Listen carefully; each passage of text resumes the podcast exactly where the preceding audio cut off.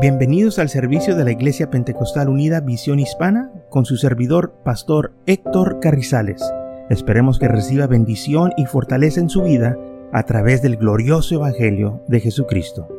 Y ahora acompáñenos en nuestro servicio ya en proceso.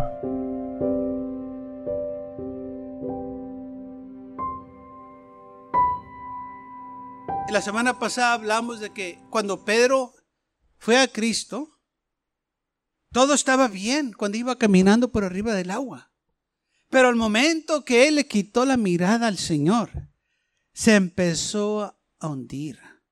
Ahora, ese era un milagro que Pedro este, estaba este, recibiendo o participando en él. Pero ¿sabía usted que en medio de ese milagro fue distraído? Cuando le quitó la mirada a Cristo y vio las olas. En medio de algo glorioso, el enemigo pudo convencerlo que le quitara la mirada al Señor. Y empezó a estar, hermanos, en peligro de perder su vida cuando se empezó a hundir. Hablamos de la desesperación. El salmista dijo, Él me sacó del pozo de la desesperación del lodo cenagoso. También el salmista habló de un estado en, en un tiempo en su vida en que Él se encontraba en desesperación. Un tiempo en que quizás Él tenía ansiedades, tenía miedos, tenía preocupaciones, tenía incertidumbres, tenía este, tanta ah, este, ah, temores del futuro que no sabía lo que iba a suceder. Pero, ¿qué fue lo que hizo él? Así como Pedro, él clamó al Señor. Por eso la Biblia nos dice, puesto los ojos en Jesús, para que no te hundas en la incredulidad. Porque una vez que te hundes, vienen más cosas. El enemigo va a querer destruirte. Tus enemigos van a querer destruirte. ¿Qué tantas personas en lugar de, de animar a otros lo hunden más? Así como a Pedro. En lugar de decir, oye, Pedro caminó por el agua, qué tremendo milagro. No, Pedro dudó. Y Pedro dudó, hombre. Él falló, así como yo y tú fallamos. Pero el Señor los sacó, así como a mí y a ti también nos saca. Pero era humano, así como nosotros. Y si tú le quitas la mirada a Jesús, te va a pasar lo mismo. Te vas a hundir en tus problemas. Te vas a hundir en desánimos. Te vas a hundir en ciertas lumbres. ¿Por qué? Porque le quitamos la mirada a Jesús. Y entonces nosotros tenemos que estar eh, bien fijos, hermanos, en el Señor para no quitar la mirada, porque una vez que le quiten la mirada al Señor, nos vamos a empezar a hundir. Gente que le quita la mirada al Señor se empieza a enfriar, se empiezan a apartar del Señor, empiezan a faltar en la iglesia, empiezan a faltar en la oración, empiezan a faltar en leer la Biblia. ¿Por qué? Porque le quitaron la mirada al Señor y se la están poniendo al tele. Digo, ¿a quién? en lugar de poner la mirada al Señor, está en su mente en otras cosas. Yo sé que miramos muchas cosas, miramos la computadora y miramos, pero eso no debe de ser nuestra prioridad. La prioridad de nosotros debe ser enfocarnos en el Señor, ¿no es así? Enfocarnos, dice, no le quites la mirada al Señor. Todo lo que vas a hacer que esté de acuerdo a las cosas de Dios y todo va a estar bien.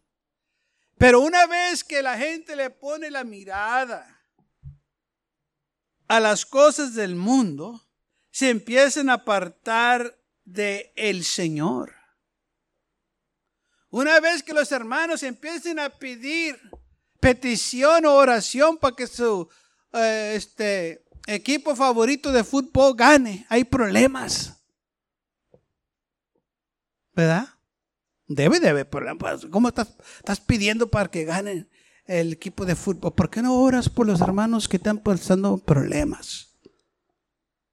¿Por qué no oras por el hermano que necesita un trabajo para que el Señor le bendiga con un buen trabajo? Orando para que gane un juego, un partido de fútbol. ¡Qué locura! ¿Sabe por qué? Porque le quitaron la mirada a Jesucristo y la están poniendo en las cosas del mundo. Hace tiempo para atrás una ancianita en una iglesia se levantó y porque cuando estaban pidiendo petición dice, hermano, vamos a orar por una eh, señora que la van a matar y, todos espantados. ¿Qué? ¿Cómo, hermana? Sí, la van a matar, hermano, vamos a orar por ella. Pues, ¿qué está pasando? No, pues vamos a orar. Y dice, sí, hermano, pues, es que en la novela que estoy viendo dice, algo va a suceder.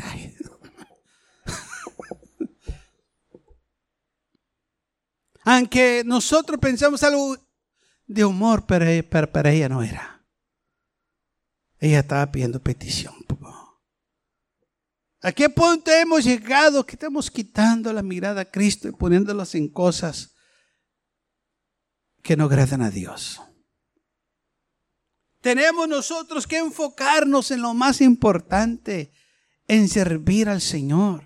No debe haber otra cosa más importante en nuestras vidas, en poner la mirada en Cristo. Por eso dijo el Señor, eh, si, si, no deja a tu padre, a tu madre, a tu, hermano, a tu hermana, a tu mujer, eh, por servirme a mí, no eres digno del reino de los cielos. Tienes que dejarlo todo. Le dijo al joven rico, mira, si quieres venir en pos de mí, vende todo lo que tienes, vende, dáselo a los pobres, ven y sígueme. Y tendrás tesoros en el cielo, pero ¿qué dice la Biblia? Y aquel hombre, cuando lo escuchó el joven rico, dice, se fue tristemente. ¿Por qué? Porque le dijeron, sígueme. No, porque tenía grandes posiciones, tenía grandes riquezas y no las quería dejar por el Señor, porque su mirada estaba en las riquezas, no en Cristo.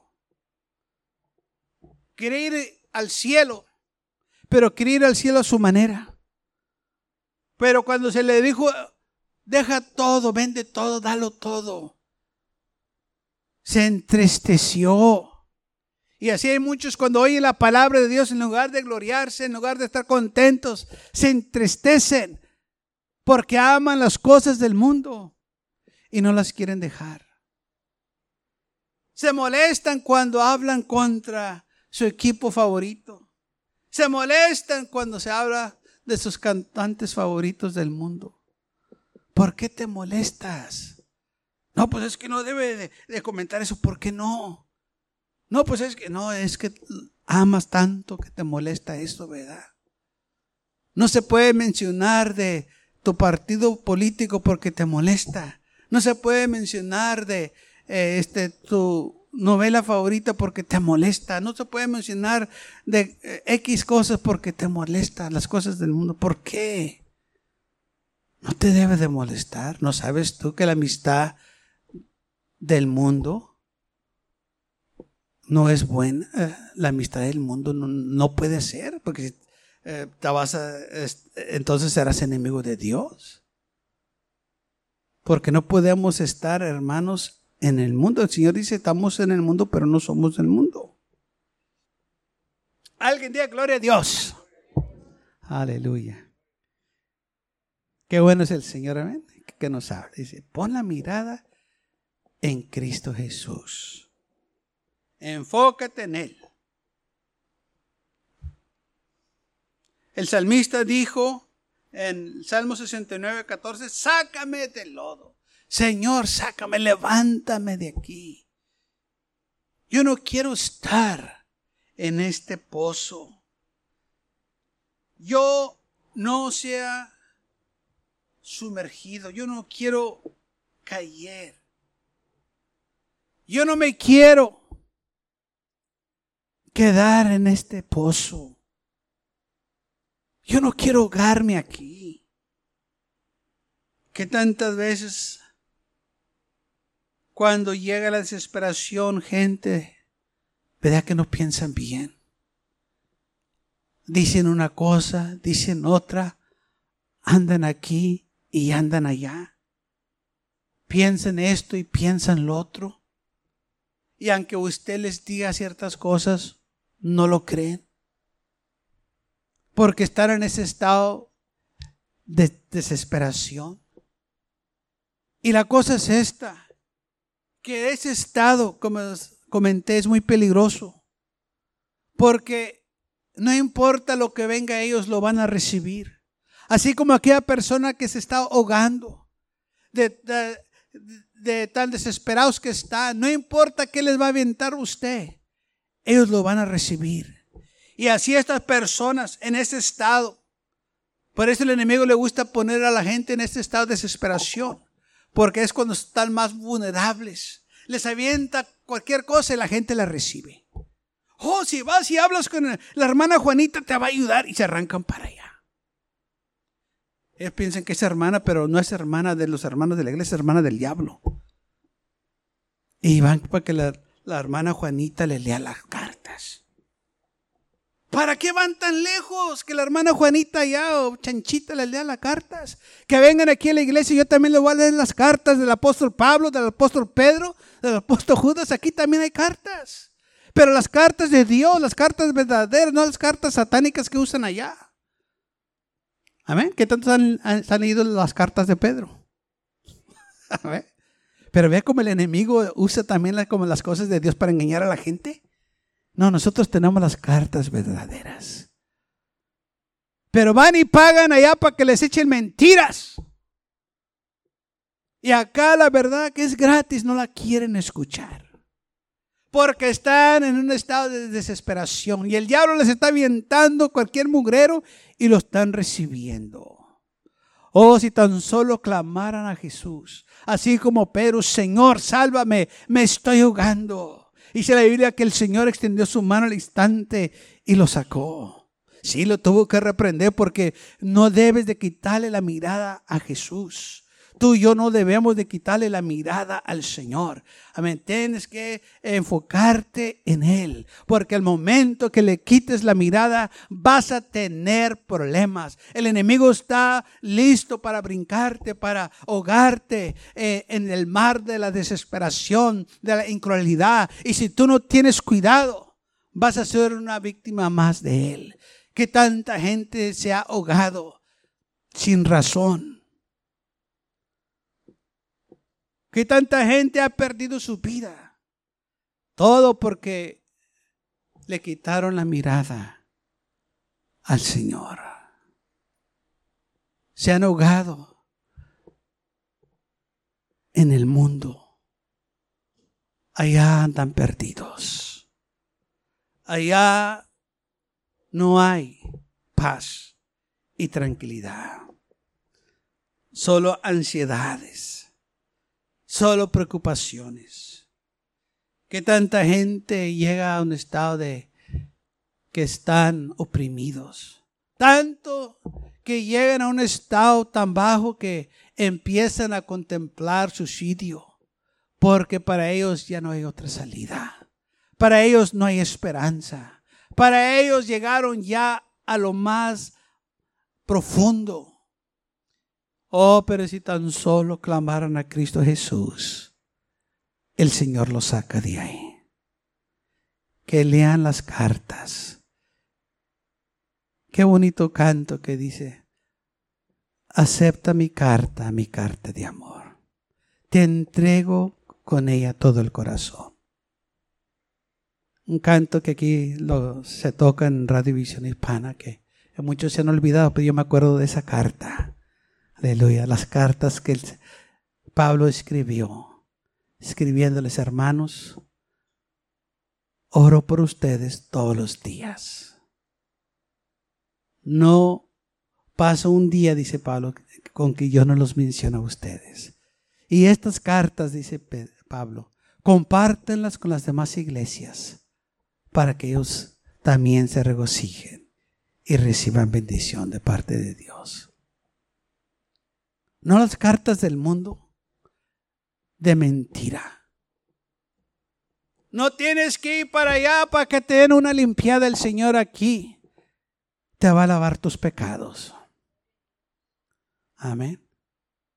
Muchos que han ido, me decía un hermano, un pastor, dice, yo iba para allá para que me dieran una limpiada, dice, sí, dice, y me, eh, no nomás me limpiaban, me dejaban despelucado y se me quitaban todo el dinero. Se me, me, limpiaron completamente, dice, pero mi estado espiritual estaba peor, nada cambió. Exacto, nada cambia, pero es peor porque se hunden más y más en el pecado, en el lodo cenagoso. Oh, pero el salmista dijo, pero el Señor puso peña para mis pies. Oh, Él me levantó, enderezó mis pasos. Me estaba ahogando, estaba en aquel pozo seco de la desesperación. Y clamé a Jehová y él me escuchó desde su santo monte. Vino a mí cuando yo clamé a él. De nuevo, ¿por qué estaban ahí estos hombres? ¿Por qué el hombre llega a este estado? Porque le quita la mirada al Señor. Otros ponen la mirada en otras personas. Pues esta persona lo hizo y yo también lo hago. No pongas la mirada en, la en otra persona pecadora, quizás peor que tú. Pon la mirada en Cristo. Dice la Biblia, pon la mirada en Cristo. Puesto los ojos en Jesús. No dice, puesto la mirada en los hermanos. No dice, puesto la mirada en el diácono. No, puesto la mirada en Cristo. Y Él nunca te va a fallar. Pero muchos ponen la mirada en el hombre. Dice la Biblia, maldito el hombre que confía en el hombre. Estás confiando en la persona equivocada. Te vas a hundir. Te vas a desanimar. Dice, ¿por qué? Porque esa persona, así como tú, es pecadora. Y tarde o temprano va a tener una falla. Tarde o temprano te va a decepcionar, desilusionar. Y te vas a desanimar. Por eso tú pon la mirada en Cristo. Por eso la Biblia dice, busca tu propia salvación con temblor y temor. Tú busca tu salvación, no la pongas en las manos de alguien más. Tú tienes que hacer todo lo posible por poner la mirada en Cristo Jesús. Porque si no lo haces, vas a estar en un estado muy peligroso. Y es en este estado en que muchos agarran ideas locas, doctrinas diabólicas, porque alguien más viene y dice, oye, yo te puedo ayudar. Y mira, haz esto y haz lo otro. O ve para allá o ven para acá conmigo y te llevo aquí, te llevo allá. Y a la gente como está en ese estado, recuerden, no está desesperación, la gente no está pensando bien. La gente eh, tiene la mente eh, torcida en ese momento porque todo lo que ellos quieren salir de esa desesperación. Y el diablo les está aventando cosas. Si no trabaja una cosa, les avienta otra, otra y otra y otra, hasta que los tiene. Y por eso muchos que antes servían al Señor ahora ya no lo sirven. O otros que han agarrado doctrinas diabólicas. ¿Y sabe cuándo sucedía eso? En el estado de la desesperación. Y lamentablemente no clamaron a Jesús no se humillaron cuando se equivocaron, cuando cayeron, cuando pecaron. No dijeron, Señor, sálvame, sino que quisieron arreglar las cosas a su manera. O quisieron ocultar su pecado. Y porque lo quisieron ocultar, llegaron a ese estado de desesperación. Porque la Biblia dice, el que oculta su pecado no prosperará.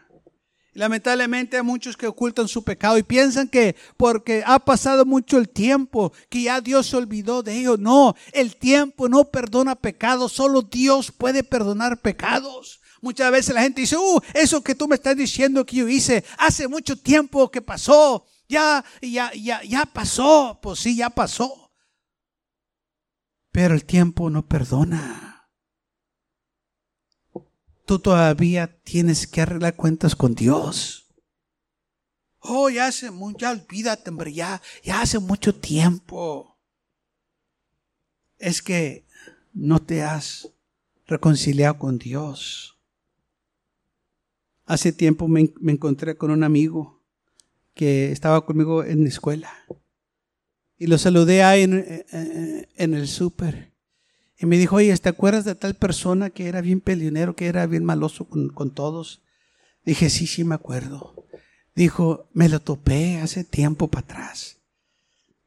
Dije, ah, sí. Dijo, sí. ¿Y sabes qué es lo que hice? Dijo, fui y me, y me le puse en ver un frente y le dije que le iba a golpear. Dijo, y, y, se me hizo muy fácil para hacerlo, dice, porque él se quedó chaparro, yo crecí. y, se, y, pues estaba chaparrillo y yo le dije, te voy a golpear por todo lo que me hiciste. Y dice que aquel ni se acordaba. Dice, ¿y tú quién eres? Dijo, yo era fulano de tal y tú me hacías esto y tú me hacías lo otro. Y, dijo que le contestó, pues eso pasó mucho tiempo ya. Y él dijo, pero yo todavía me acuerdo. Dijo, y si no me pides perdón ahorita, aquí mismo te voy a dar una buena golpiza. Y le dije, ¿y qué hizo? Dijo, me pidió perdón. y pues yo también, ¿verdad? Pues él estaba bien grande, eh, eh, este creció bastante y, aquel dice que se, quedó, que se quedó bien chaparro. Dije, te pidió perdón. Dijo así. Dije, ah, entonces yo también voy para que me pida perdón. ya que anda pidiendo perdón. Porque todos, así era con todos. Era este, más así tremendo. Y lo que él dijo, fue algo que todavía se me quedó muy grabado. Cuando aquel le dijo, ya pasó mucho tiempo, me vas a golpear por lo que hice. Dijo, es que yo todavía me acuerdo. O sea, este asunto no está cerrado todavía. Y lamentablemente, así hay muchos que todavía no han arreglado cuentas con el Señor, que pecaron. Pero aquellos piensan que porque ha pasado mucho tiempo, ya se olvidó, ya, ya, ya se arregló el problema, ¿no? Pues ya pasó mucho tiempo, sí, ya pasó mucho tiempo. Pero porque no te has reconciliado con el Señor, todavía tienes eso que te está afectando tu vida. Porque estoy seguro que usted ha oído esa expresión, ¿verdad? Ya pasó mucho tiempo. Ya olvídalo. Ya, ya, ya. El Señor no lo ha olvidado.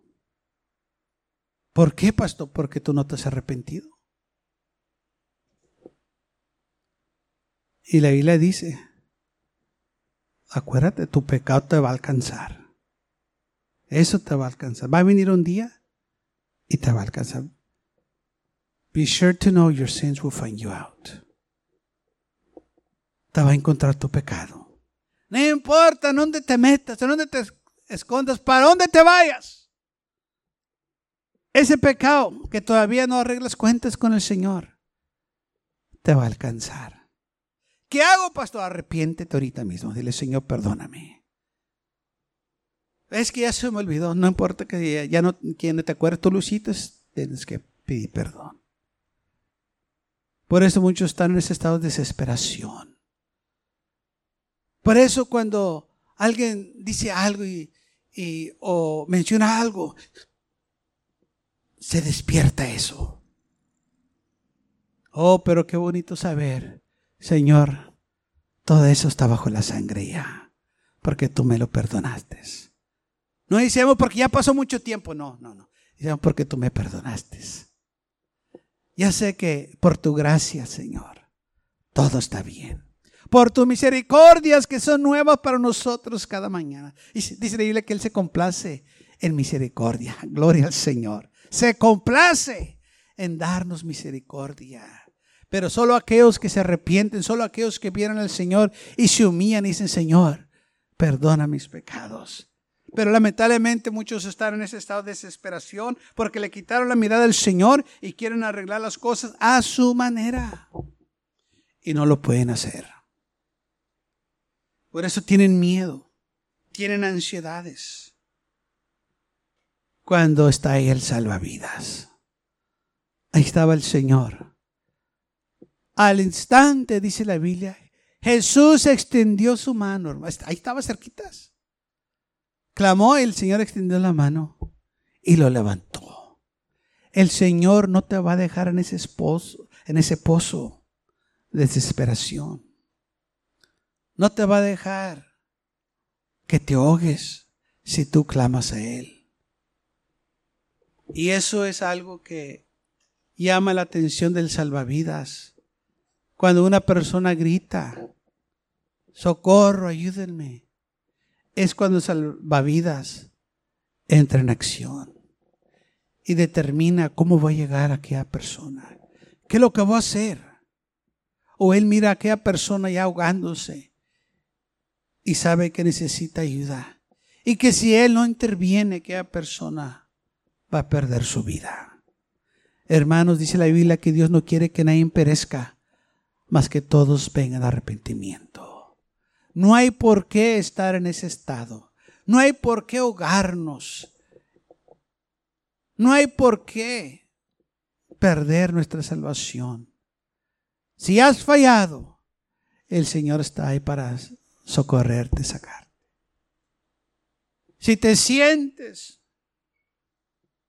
en un pozo, así como el salmista, el pozo de la desesperación.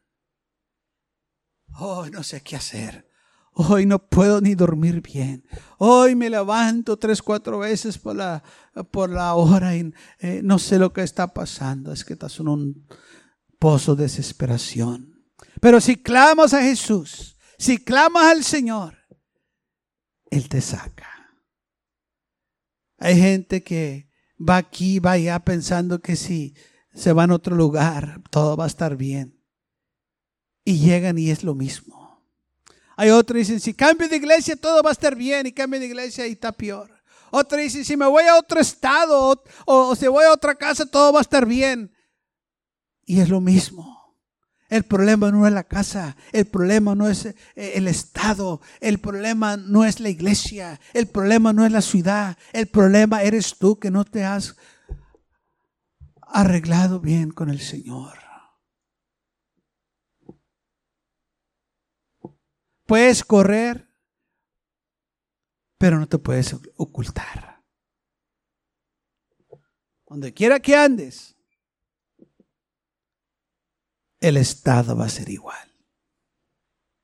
Ese estado de desesperación que ha destruido a muchos, el estado de que se están ahogando no pueden salvarse por ellos mismos. No pueden pensar bien. Están en un estado triste. Pero ahí está Jesús, listo para salvarnos. Gloria a Dios. Que no puede decir un fuerte gloria a Dios. Aleluya. Por eso la Biblia nos dice, puestos los ojos. ¿En quién? En Jesús. Pon la mirada a Él. Gracias por acompañarnos y lo esperamos en el próximo servicio. Para más información, visítenos en nuestra página web macallen.church. También le invitamos que nos visite nuestra iglesia que está ubicada en el 2418 Bowman Avenue con esquina calle 25 en McAllen, Texas 78501.